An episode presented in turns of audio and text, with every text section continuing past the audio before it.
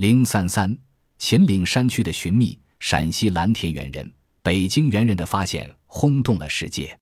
中国科学家在期盼和寻觅着更早的人类化石。蓝田猿人就是在中华腹地的秦岭山区寻觅到的更早的人类化石，这是新中国考古的一次大发现。二十世纪五十年代末，地质学家在调查中发现陕西蓝田有很好的新生代地层剖面。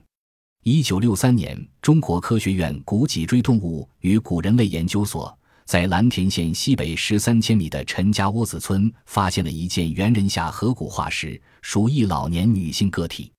次年，又在蓝田县东北十八千米的公王岭发现一具猿人头盖骨和上颌骨、眉骨及人牙化石，属一三十岁女性个体。人类化石交由古人类学家吴汝康研究，定名为蓝田直立人，认为两地点的化石同属一个亚种。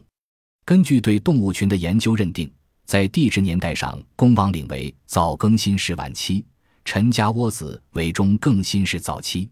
经多次古地磁测定年代，陈家窝子化石地点为距今六十五万年，公王岭地点距今一百多万年，均早于北京猿人化石。研究表明，蓝田猿人时代秦岭山区地势较低，气候环境优于现代，是南北动物的汇合地。之后秦岭抬升，从而形成南北地理的分界。蓝田猿人化石头骨具有比北京猿人更为鲜明的原始特征。其脑量只有七百八十毫升，下颌骨的特征较接近于北京猿人，但也有明显的原始性状。蓝田猿人化石的发现，使中国境内的猿人、直立人化石的年代可以上溯到距今一百余万年前。秦岭山区的寻觅探索，从蓝田猿人的发现开始，后来又分别在陕西的其他地点和湖北地区陆续发现一系列古人类化石和旧石器文化。引出了若干重要的新发现。